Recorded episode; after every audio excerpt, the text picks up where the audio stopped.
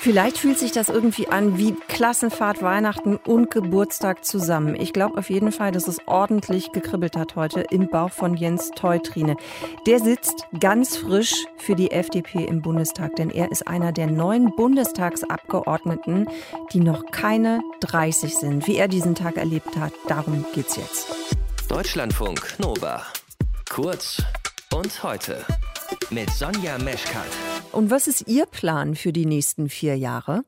Die Themen, die ich mitbringe und die Fachkenntnis, die ich auch mitbringe, meine Perspektive, die ich mitbringe, auch einzubringen, weil dafür bin ich auch gewählt worden. Das ist Merle Spellerberg, die ist 24 und sie hatte heute ihren ersten Tag als neue Abgeordnete für die Grünen im Bundestag.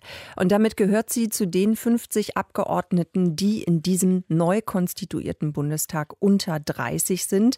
Genauso wie Jens Teutrine, der ist 28 und sitzt ab heute für die FDP im Parlament. Ich habe mit ihm darüber gesprochen, was er sich vorgenommen hat für die kommenden vier Jahre. Herr Teutrine, wir gucken aber erstmal zusammen mit Ihnen auf heute. Das war ein großer Tag, ein besonderer Tag für Sie. Ihr Tweet von äh, vorhin fasst das eigentlich ganz gut zusammen. Ich zitiere mal, das erste Mal als gewählter Abgeordneter im Parlament, krasses Gefühl und eine unglaubliche Ehre. Werde ich wahrscheinlich niemals vergessen. Was hat denn bei Ihnen heute den größten oder nachhaltigsten Eindruck hinterlassen? Ja, das war wirklich das erste Mal so in den Plenarsaal reinzugehen und sich an einen Abgeordnetenplatz äh, zu setzen. Das war für mich sehr eindrucksvoll, dass man dann selbst bei der Eröffnung, ich meine, ich verfolge Politik seit zehn Jahren. Ich habe jetzt schon mehrmals die Eröffnung des Deutschen Bundestags, die Konstituierung vom Fernseher verfolgt, aber dort dann selbst zu sitzen, äh, ist schon nochmal ein ganz besonderer Moment und es fühlt sich aber trotzdem alles so ein bisschen auch wie der erste Schultag an. Also man verläuft sich, man weiß nicht, wohin mit ein, äh, man ist noch etwas unsicher vielleicht, äh, ganz viele neue Leute. Es fühlt sich, also es sind sehr gemischtes äh, Emotionen, die da auf einen zukommen. Verstehe. Das heißt, Sie müssen sich da insgesamt noch ein bisschen durch, aber auch einwuseln, wenn ich Sie richtig verstehe. Noch ein bisschen Orientierung suchen. Ja, da, da geht es um ganz einfache organisatorische Fragen manchmal. Beispielsweise, hol, wo holt man seine Stimmkarten ab? Wie, äh, wo muss ich eigentlich in welchen Raum? Wo gebe ich die Stimme ab? Wie läuft die, die Abgabe und ähnliches?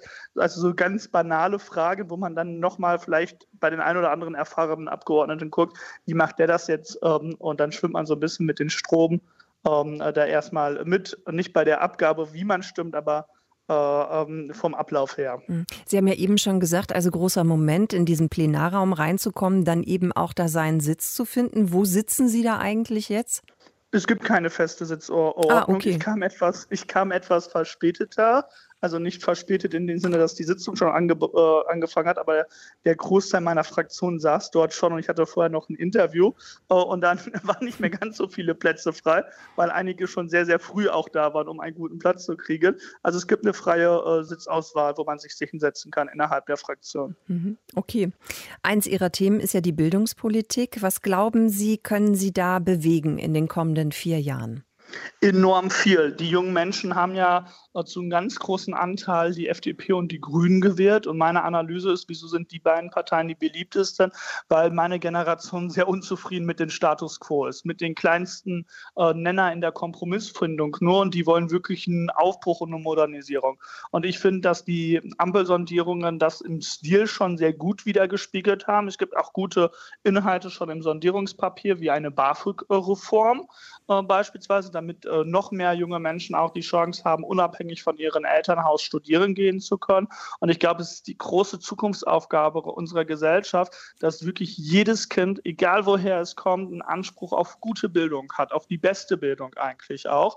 Und deswegen ist das für mich ein besonderes Herzensthema. Herr Teutrine, Wahnsinn, Sie klingen jetzt schon so seriös und als würden Sie schon jahrelang im Bundestag sitzen und dort als Abgeordneter. Oh, ich hoffe, ich klinge nicht so, wie äh, als wenn ich schon 20 Jahre Politik mache. Nein, ich nein, nicht, äh, nicht falsch äh, verstehen. Nicht zu phrasig, hoffentlich. Nein, nein, nicht falsch verstehen. Also es wirkte einfach nur wahnsinnig äh, fest so in dem, wofür sie stehen und was sie eben vorantreiben sollen. Also ich wollte das jetzt überhaupt nicht irgendwie negativ kommentieren. Es ist mir einfach ja, nur aufgefallen. Das liegt ja auch daran, um das vielleicht mal noch zu sagen, das ist ja für viele, die in den Deutschen Bundestag sind, ein ganz besonderer Moment und der Beginn von Berufspolitik, wenn sie dort erstmal genau. sind. Ja. Aber es ist ja nicht der Anfang des politischen Engagements. Das stimmt, das haben Sie ja auch schon gesagt. Sie machen genau. das ja auch schon eine ganze ja. Weile, ne? zehn ja. Jahre, genau. Lassen Sie uns noch mal gucken ähm, auf das, was vielleicht eben jetzt auch passiert, dadurch, dass eben so viel mehr jüngere Abgeordnete auch im Bundestag sind.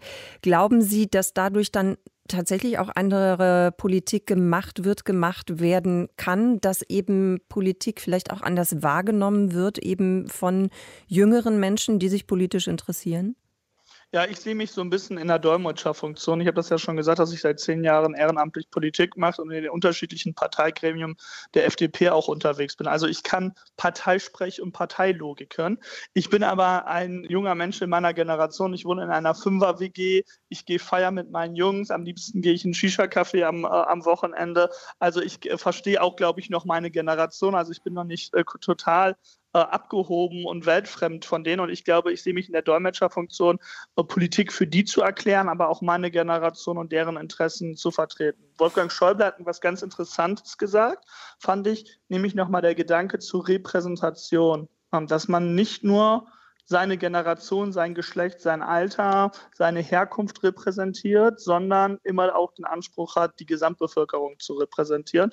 Und beides muss unter einen Hut kriegen. Auf der einen Seite will ich besonders für meine Generation eine lautstarke Stimme sein, auf der anderen Seite muss ich immer auch das Gemeinwohl der gesamten Bevölkerung im, im Auge haben. Herr Teutrine, dann danke ich Ihnen sehr für diese ja tatsächlich sehr, sehr frischen Eindrücke von heute. Jens Teutrine sitzt für die FDP im Bundestag. Er ist unter 30 und wie eben dieser erste Tag war, was er erreichen will, das hat er uns geschildert. Danke dafür. Vielen Dank. Deutschlandfunk Nova. Kurz und heute.